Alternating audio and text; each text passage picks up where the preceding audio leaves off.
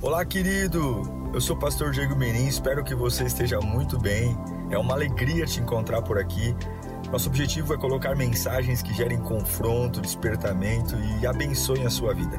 Em instantes você vai ouvir um sermão e eu espero de verdade que Deus fale com você. Se você puder também me siga nas minhas redes sociais, sempre estamos colocando conteúdos que gerem confronto e inspiração. Eu desejo um bom sermão para você e que Deus te abençoe sempre.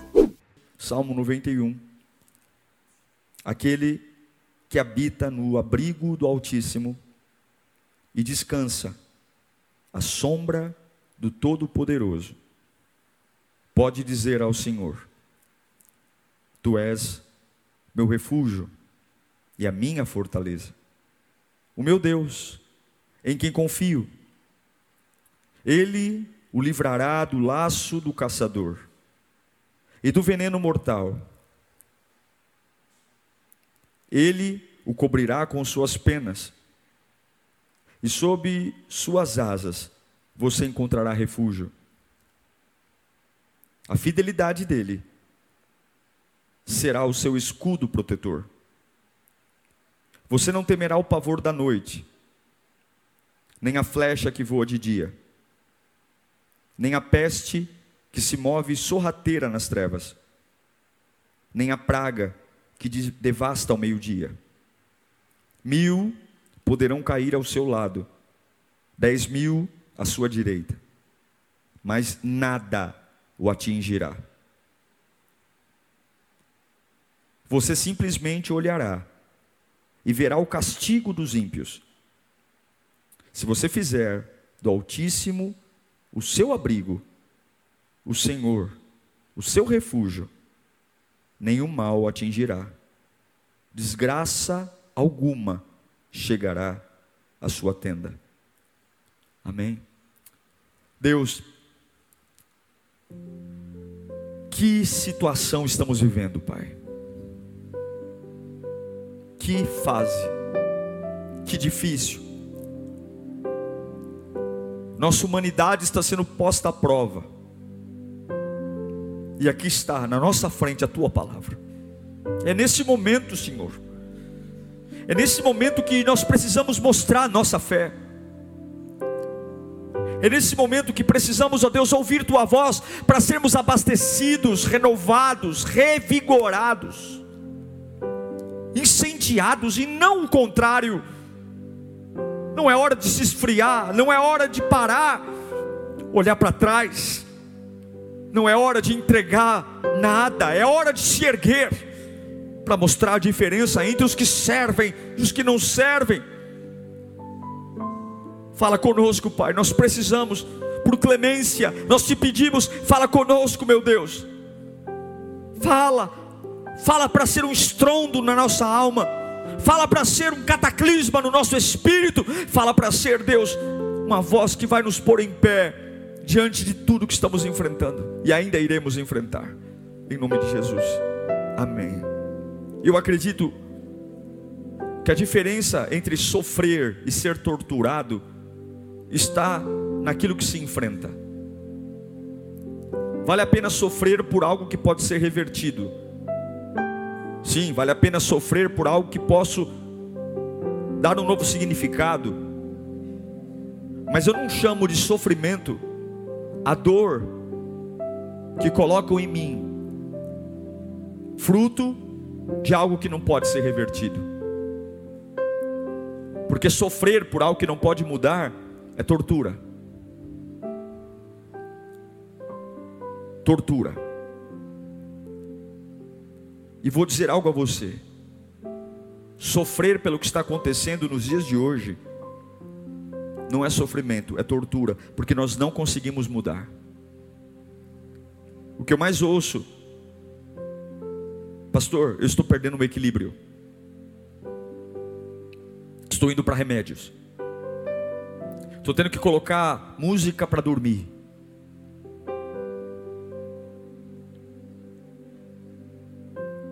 Estou falando palavras que não deveria. Nossa, eu nunca falei assim na vida. Eu nunca me peguei falando assim. Nossa, e agora eu falo direto. Nunca falei palavrão. Nunca bati no meu filho como tenho batido ultimamente. Nunca errei tanto relatório, matemática, como tenho feito agora. Porque nesse momento, a gente está descobrindo as vísceras da nossa paixão por Deus.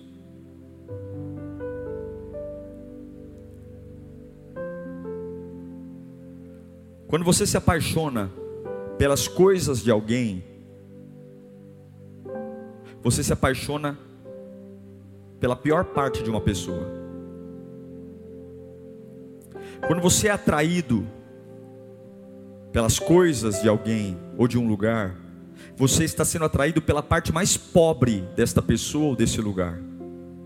E nesse momento, quem teve uma vida com Deus, atraído pelas coisas de Deus, por milagres, provisão, promessas de dinheiro, promessas de promoção financeira, promessas de um amor, promessas de coisas, porque Deus é dono de todas as coisas. Sim, Deus pode tudo, Ele pode abrir portas, fechar portas, Ele pode provocar milagres, mas quem teve uma relação com Deus até hoje, eu digo para você que a parte mais pobre de Deus são as coisas dele. O melhor de Deus não são as coisas de Deus. A parte mais barata de Deus são as coisas, os milagres, o dinheiro, a cura. As melhores coisas de uma pessoa é o que ela é. E nesse momento, nós precisamos revisar a nossa unidade com Deus. Será que eu amei as coisas, as promessas, as boas notícias, ou de verdade a minha relação com Ele era uma relação íntima? E o Salmo 91 vai nos trazer um alerta.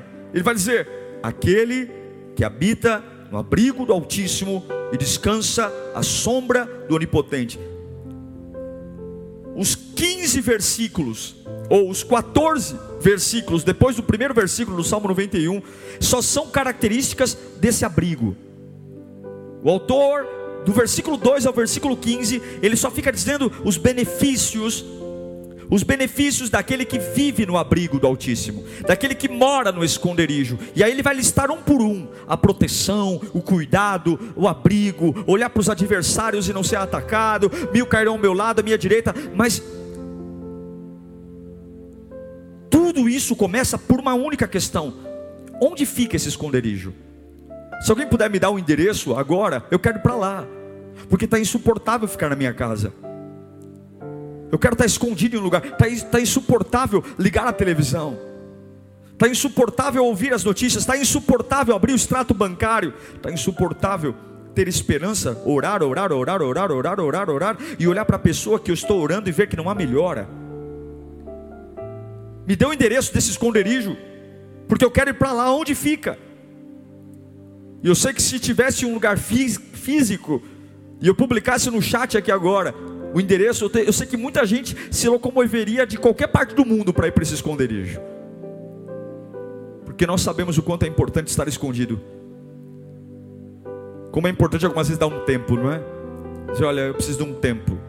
O problema é que o tempo na vida humana nunca nos descansará. Nunca. Agora, observe algo. O texto diz: aquele que habita no abrigo, em outras versões diz esconderijo. A palavra abrigo esconderijo é diferente de casa, é diferente de hotel, pousada. Abrigo e esconderijo tem um público-alvo. Qual é a finalidade de se construir um abrigo? Qual é a finalidade de se construir um esconderijo? Para quem é o abrigo? Quem se beneficia de um abrigo? Quem se beneficia de um esconderijo? Em que situação uma pessoa se beneficia para estar lá? Quando nós falamos de abrigo, esconderijo, estamos falando de pessoas que estão em perigo, é gente que está realmente ameaçada, é gente que está a ponto de perder algo, seja o equilíbrio, seja a fé, seja a saúde, seja a paz, Abrigo não é, ninguém vai para um abrigo para descansar. Ninguém vai para um abrigo para passar férias. Abrigo é uma ferramenta de fuga, porque algo está acontecendo que está colocando minha vida em perigo. Minha cabeça está em perigo, minhas emoções estão em perigo. E a Bíblia diz: aquele que habita no abrigo, no esconderijo. Uma pessoa que a vida está tudo bem, não precisa de abrigo. Uma pessoa que a vida está em ordem, não precisa se esconder. E quando a gente fala de perigo, ah, irmão, cada um tem o seu. Se eu perguntar para você as coisas que você tem medo, talvez vão ser muito diferentes da minha, porque a nossa percepção de perigo depende da vida de cada um. Quem já sofreu um, um afogamento numa piscina, nunca mais vai entrar numa piscina igual, por mais que as outras pessoas digam, pula aí, é rasa mas ela sabe que aquela piscina representou em algum momento da vida dela um perigo. Quem já sofreu queimaduras, sabe que por mais que esteja num ambiente seguro, mas só vê ali um, um forno a lenha, uma pizzaria com aquela chama já traz lembranças, porque cada um tem a sua percepção de perigo. Cada um tem a sua percepção, as nossas experiências vão nos dizendo o que é mais perigoso e menos perigoso. O ponto é, a gente sempre vai passar por tempestades, crises, vendavais. E a gente só aprende a dar valor ao abrigo em tempestades, crises e vendavais.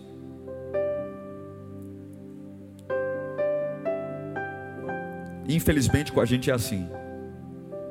Se não está molhado o corpo, se não temos frio, a gente não liga para o abrigo. Para de orar, para de ler a Bíblia. Mas o desafio desse salmo é: se a Bíblia me garante, e nós estamos vivendo uma tempestade agora, são Paulo está numa tempestade, o Brasil, o mundo está numa tempestade, estamos em perigo, eu estou em perigo, você está em perigo, e a Bíblia me diz que há um lugar, há um lugar que se eu for para lá, eu vou ser escondido, eu vou ser protegido e nada vai acontecer comigo de mal. Me perdoe você, mas eu quero ir agora para esse lugar. Eu não quero ficar mais nenhum dia da minha vida longe, porque se a minha Bíblia diz que existe um lugar onde Deus me esconde, onde é um lugar feito em Deus exclusivamente para pessoas que estão em perigo, para pessoas que estão sendo ameaçadas, pessoas que estão em crise, meu Deus, tem que ser muito sonso para ler a Bíblia. Deus dizer, ó, tem um lugar e eu fazer cara de paisagem de besta e dizer, ah, eu quero ir para lá. Eu preciso ir para lá. A pergunta é: onde é? Não é físico, não é um prédio, não é uma construção, não é um culto online. E a questão é: nem todo mundo encontra esse lugar, porque esse lugar é para pessoas que estão em perigo, e nem todo mundo se sente em perigo. Nem todo mundo, alguns ainda no alto da sua arrogância, no alto da sua prepotência, achando que com as suas cartinhas marcadas vão resolver, com conversa de corredor, achando que colocando a mão em, em advogado, médico, juiz, amigo, indicação, não é um lugar físico, é um lugar para quem está em perigo e é um lugar no espírito. É um lugar que você não vê com os olhos físicos, é um lugar que você não vê. É um lugar que você encontra primeiro com adoração. Olha, irmãos, muitos pensam que adoração é emoção. Alguns pensam que adoração é, é um sentimento de emoção, não é. Adoração é um ato racional. Adoração é uma busca inclinada que eu sei que Deus tem um lugar para mim. Adoração é uma busca profunda, é um lugar que você entra e o inimigo não te acha mais. É um lugar que você entra e as maldições não te acompanham mais. É um lugar que você entra, a traição, as preocupações, a ansiedade, ela simplesmente não te vem mais porque você está escondido. E eu sei que tem muitas pessoas que estão assistindo esse culto agora, que entraram nesse culto online, no Instagram, no YouTube ou no Facebook, mas ainda não encontraram um esconderijo estão tentando mudar a cor da parede, estão tentando trocar de casa alugada, ou tentando trocar de namorado para ver se dá certo, tentando fazer trocas humanas e naturais, mas esse lugar que Deus prometeu para nós, os olhos não veem, as pessoas não preenchem, Esse esconderijo não é um lugar à vista, mas é uma promessa, e eu creio na Bíblia. E eu creio na Bíblia. O Salmo 91 diz: De onde veio o esconderijo? Tu és o meu refúgio e a minha fortaleza. Esse esconderijo é o próprio Deus. Sim, Ele é o meu refúgio e fortaleza. Quando? Quando tudo de ruim vem quando todos os ataques vêm, quando eu me sinto incapaz, impotente, fraco, ameaçado, roubado, traído, e aí a minha alma diz: você está em perigo, os alertas vêm, a pressão cai, eu fico branco, a boca seca, as pernas ficam cabaleadas, as lágrimas rolam, e aí eu quero um abrigo físico. Não, tu és o meu refúgio, a minha fortaleza. Tudo isso que vem contra nós, Deus é a nossa proteção. E pode ser algo simples de dizer, mas não é. Porque o versículo 2 termina: Tu és o meu refúgio e fortaleza, em quem confio. Em quem confio. Esse é o caminho para achar o abrigo. Esse é o caminho. Para que eu preciso de um Deus que não confio? Por que adorar um Deus se eu não confio nele? Por que eu preciso de um Deus se sou eu que cuido de mim? Para que eu preciso de um Deus se sou eu que resolvo os meus problemas? Me serve um Deus se sou eu mesmo que equilibro as minhas emoções? Para que eu preciso de um Deus se sou eu mesmo que curo minhas enfermidades, meus chazinhos, minhas coisinhas? Para que eu preciso de um Deus se eu mesmo busco recursos humanos para visitar o vazio da minha alma? Para que eu preciso de um Deus se sou eu mesmo que tento resolver meus problemas em casa? Se ao invés de pedir ajuda de Deus, para que quando os problemas começarem em casa, eu mesmo abro minha boca e começo a brigar com todo mundo, achando que a minha voz vai poder colocar a casa em ordem. Você pode ser filho você pode ter sido batizado, mas ainda você pode ser um filho pródigo, fora do abrigo da casa do Pai. Ter um Deus que não se confia, não serve para nada. Digita isso. Ter um Deus que não se confia, não serve para nada. Escreva aí no chat. Eu sei que a frase é longa, mas você tem que escrever. Ter um Deus em que não se confia, que não se confia, não serve para nada. A diferença entre um cristão que não confia em Deus para um ateu não tem diferença. Nós criticamos os ateus. Como é que pode não crer em Deus? O que, que adianta eu dizer que creio em Deus se não confio nele? O que, que adianta? É a confiança que nos leva ao esconderijo, é a confiança que nos leva a esse lugar de paz e calmaria e de proteção, que quando eu sou atacado, estou em perigo, é a confiança. Eu não preciso de confiança para comprar um carro, eu não preciso de confiança para engravidar a minha esposa, estar lá na maternidade, atrás do vitral, esperando a criança ir para o berçário. Eu não preciso de confiança quando sou promovido na empresa, eu não preciso de confiança para passar no spa e perder peso, eu não preciso de confiança para arrumar uma namorada ou para uma paquera, mas eu preciso de confiança para épocas sombrias, para épocas sombrias, abrir abrigos não são para épocas seguras, abrigos são para épocas perigosas, abrigos são para épocas difíceis, abrigos são para épocas que as matemáticas não batem, ah, são para épocas que a minha emoção não sabe digerir o que está acontecendo, minha alma está em colapso e eu preciso, em nome de Jesus, levantar uma bandeira, hastear uma bandeira no meio da minha, do meu medo, no meio dessa situação terrível, e eu preciso declarar algo: o meu abrigo, o meu esconderijo, a minha blindagem está em confiar no Deus da minha salvação. A sua confiança sempre vai ser provada, sempre, sempre, sempre, sempre, sempre, sempre, porque Satanás sabe que o dia que ele quebrar a sua confiança, você está exposto.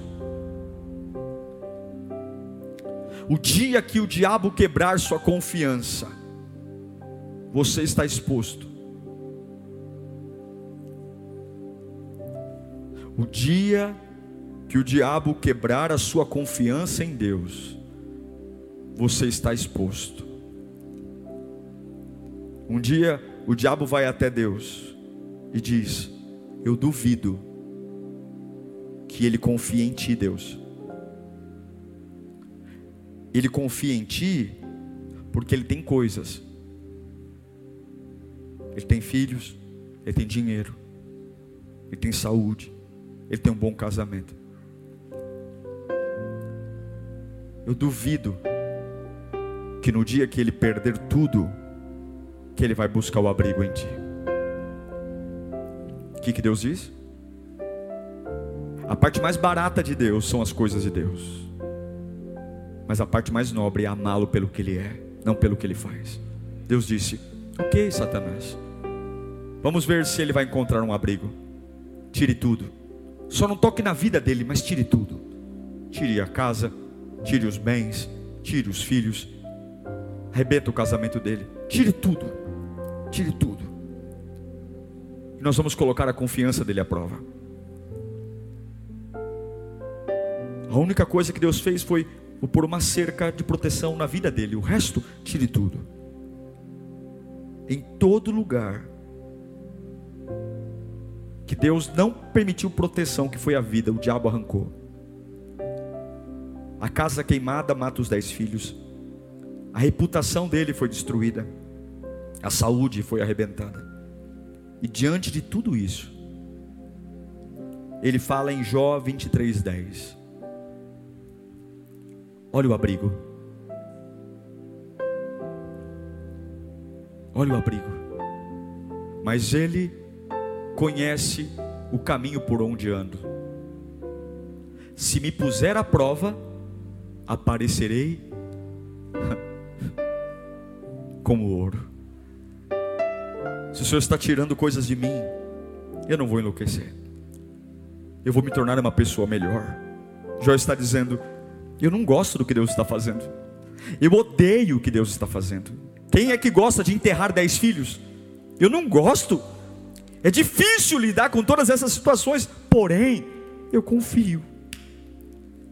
E é por isso que eu não enlouqueço. E é por isso, por quê? Porque o abrigo está na confiança. Se Deus permitiu isso, de alguma maneira vai ser para o meu bem. Confiança é confiar na dor, confiança é confiar na escuridão, é confiar nas enfermidades, é confiar na morte de um filho ou de dez filhos, é confiar na crise financeira é confiar quando os diplomas não trazem comida para casa. É confiar quando toda a minha intelectualidade parece que não serve mais para nada. É confiar até em momentos quando eu odeio o que está acontecendo. Eu odeio o que está acontecendo. Eu odeio. Quem é que gosta de usar máscara? Quem é que gosta de ficar trancado em casa? Quem é que gosta de isolamento? Quem é que gosta de fechar o comércio? Quem é? Mas por mais que eu odeie o que está acontecendo, por mais que eu odeie o que está acontecendo, eu preciso confiar onde eu tenho posto a minha confiança, a confiança te levará ao esconderijo, a confiança te levará ao esconderijo. A confiança te levará ao esconderijo. Agora, o que é confiança? Confiança não é bajulação. Confiança não é deixar a rádio ligada 24 horas em louvor. Confiança não é palavras bonitas, não são palavras bonitas. Confiança não é voto de tolo. Não, não, não. Confiança é, é saber que eu estou protegido pelo pastor, eu estou blindado pelo pastor. Por mais que os, os cães ah, é, eles latam e, e, e tenha latidos de cães à minha volta, por mais que os leões eles, eles cerquem, eles eles cerquem o pasto onde eu estou com as minhas ovelhas, por mais que os lobos devoradores venham, eu preciso ter uma confiança no meio das trevas e da densa noite, eu sou protegido pelo pastor. Algumas casas têm, têm seguros de proteção, empresas de proteção. Coloca uma plaquinha lá, ó, esta casa está protegida pela empresa tal. Essa casa está protegida pela empresa tal, mas eu quero dizer que a maior proteção é a confiança no seu pastor. Eu quero que você levante sua mão direita agora e diga bem alto: eu estou protegido pelo meu pastor. Eu confio na proteção do meu pastor. Você tem que dizer isso para a sua alma, a sua alma que está amedrontada, a sua alma que está abatida, a sua alma que está insegura, a sua alma que está em colapso. Eu estou protegido pelo pelo meu pastor. Isaías 54, 17 diz que nenhuma arma forjada contra você prevalecerá, e você refutará toda língua que acusar. Esta é a herança dos servos do Senhor. Esta é a defesa que faço no nome deles, declara o Senhor. O versículo 3 do Salmo 91 diz: Ele o livrará do laço do caçador quando você está protegido pelo pastor, na confiança, Deus não impede que o caçador arme o laço. Deus não impede que os seus inimigos criem armadilhas. O que ele permitiu foi que os inimigos até prosperassem na construção das ciladas, do veneno. Porém, por, porém, quando a armadilha for ser atirada contra você, a Bíblia diz que ele, ele livrará do laço do caçador. Não fique preocupado se o Senhor é o seu esconderijo. Não fique preocupado quando você vê caçadores armando arapucas. Não, não fique. Porque Deus não disse que iria impedi-los de armar as armadilhas. Não, não fique. Não fique preocupado quando você vê aí ao seu lado alguém cavando um buraco. Não fique preocupado quando você perceber que tem espada chegando, traições, punhaladas. Não, porque ele não disse que impediria o caçador de fazer o laço. Ele disse que livraria você do laço do caçador. Não se preocupe com quantas arapucas montaram à sua volta. Descanse na confiança que por mais tecnologia que essas arapucas tenham, o Senhor livrará você do laço do caçador. É o esconderijo. É o esconderijo. Ele vai livrar você disso. O final do versículo 3 do Salmo 91 diz que vai nos livrar não só do laço do caçador, mas nos livrará do veneno mortal.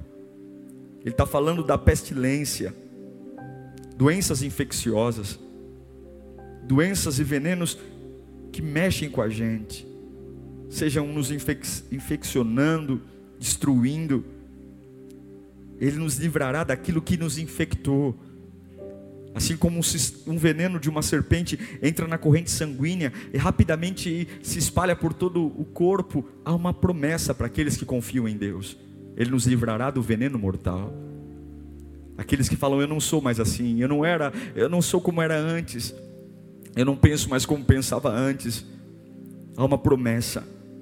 Ele livrará você da doença, da praga que está deformando sua vida. Você vai voltar a ter paz você vai voltar a ter equilíbrio, você vai voltar a ter fé.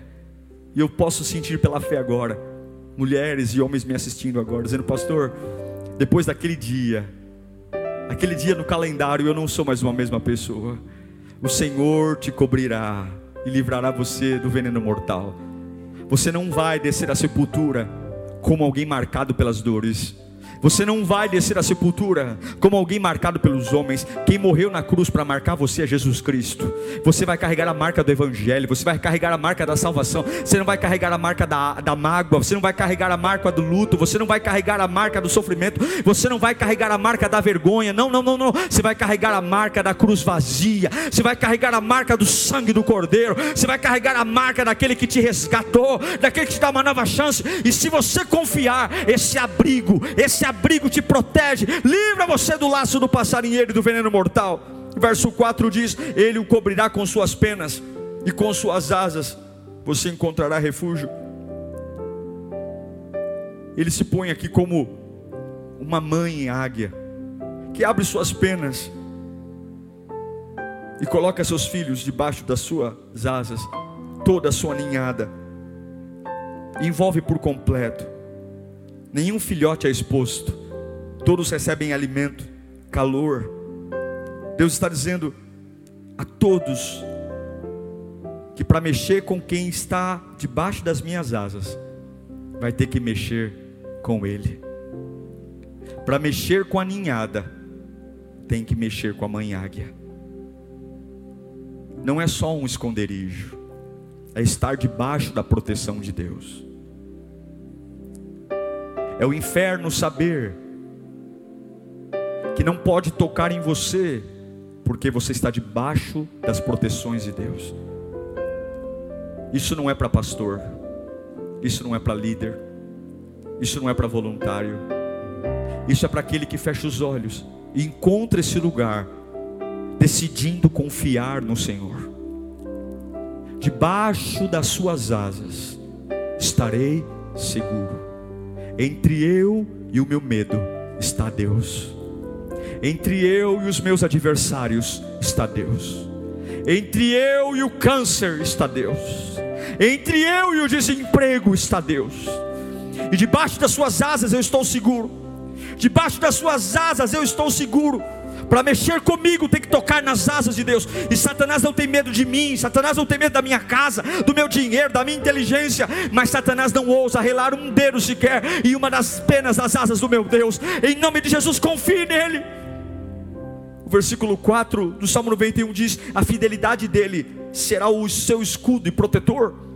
Você não temerá o pavor da noite, e nem a flecha que voa de dia, nem a peste que se move sorrateira nas trevas. Sabe o que é a peste sorrateira? As tramas, as maquinações que estão sendo feitas às suas costas, na empresa, é gente que está se movimentando para te destruir, e aí as pessoas começam, você tem que, se, você tem que fazer alguma coisa, é, é a peste que se move sorrateira nas trevas, e ele está dizendo: não tenha medo do pavor da noite, não tenha medo das coisas que acontecem fora da sua vista, não tenha medo das coisas que estão acontecendo fora do teu, do teu raio de alcance da visão, apenas confie em mim, não tenha medo, não tenha medo do que voa de dia, não tenha medo da peste sorrateira nas trevas que vai rastejando, não tenha medo da praga que devasta ao meio-dia, aquele sol escaldante e queima a lavoura e destrói. Não tenha medo, não tenha medo do que as pessoas estão sofrendo à sua volta, porque você não é sustentado pela média das pessoas que vivem com você, você não é sustentado pelas pessoas que moram na rua com você,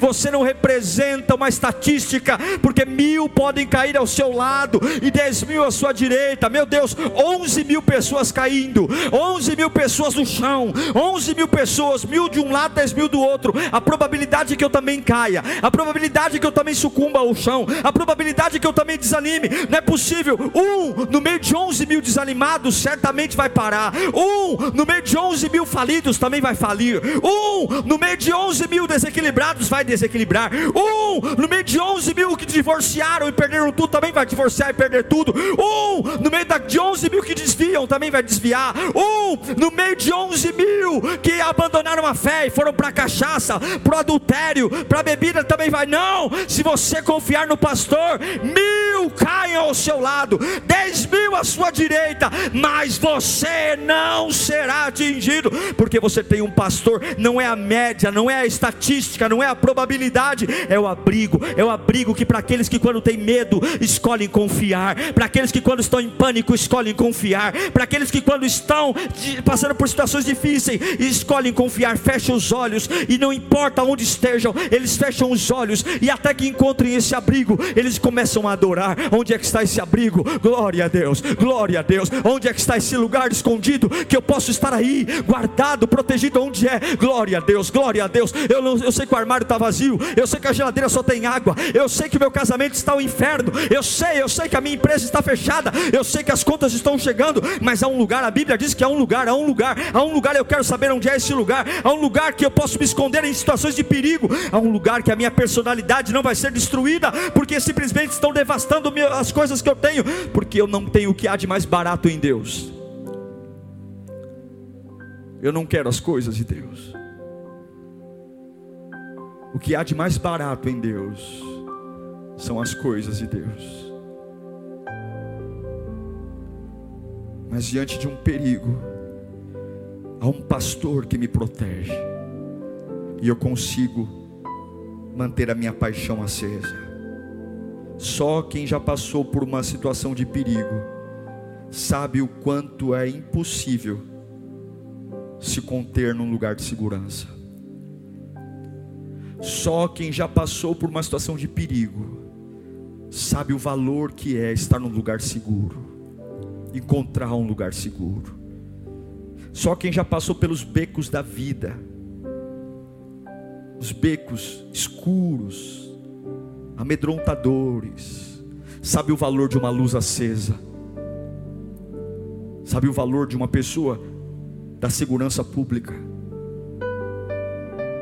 Só quem já passou pelo perigo de estar no meio de um mar em fúria, sabe o valor de ver um barco vindo em sua direção tirando do mar e colocando em segurança.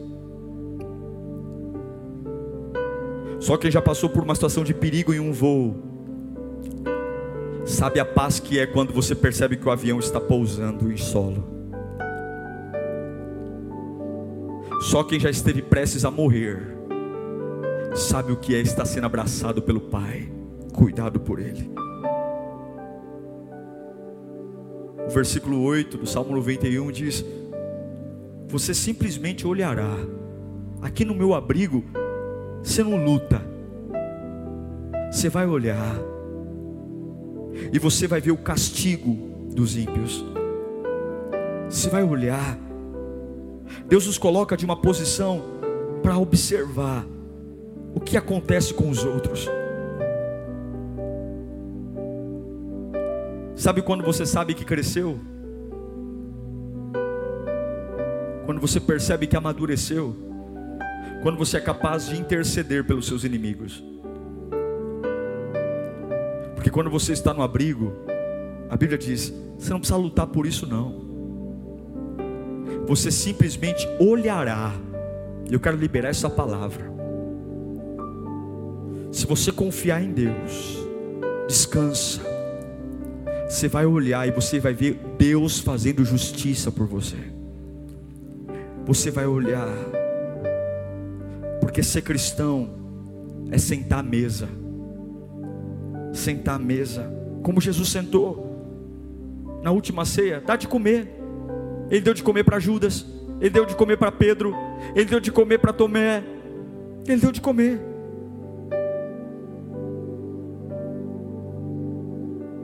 Judas, eu vou passar por algo terrível, mas tudo que você fizer contra mim, vai fazer eu subir meu nível. Por quê? Porque Jesus estava no abrigo da vontade do Pai, confiava no Pai. Você não está sozinho nessa, há um esconderijo. Você pode escolher ser sempre medido por suas fraquezas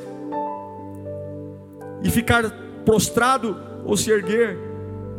Como é que se mede a força de um exército, pelo amor de Deus? Pela armadura, pela espada, pelo escudo? Não. Você só consegue medir a força do exército quando você fere o exército. Só dá para saber a força do exército quando esse exército sofre um ataque. Quando esse exército sofre uma emboscada. É ali que você fala: esse exército é forte. Eles são bem treinados é o ataque, é a ferocidade do inimigo, é o perigo, é a ameaça, é a tempestade, tudo isso revela a real força. E se não dói, não ajuda. Exercício que não dói, não gera efeito. Se não dói, não ajuda.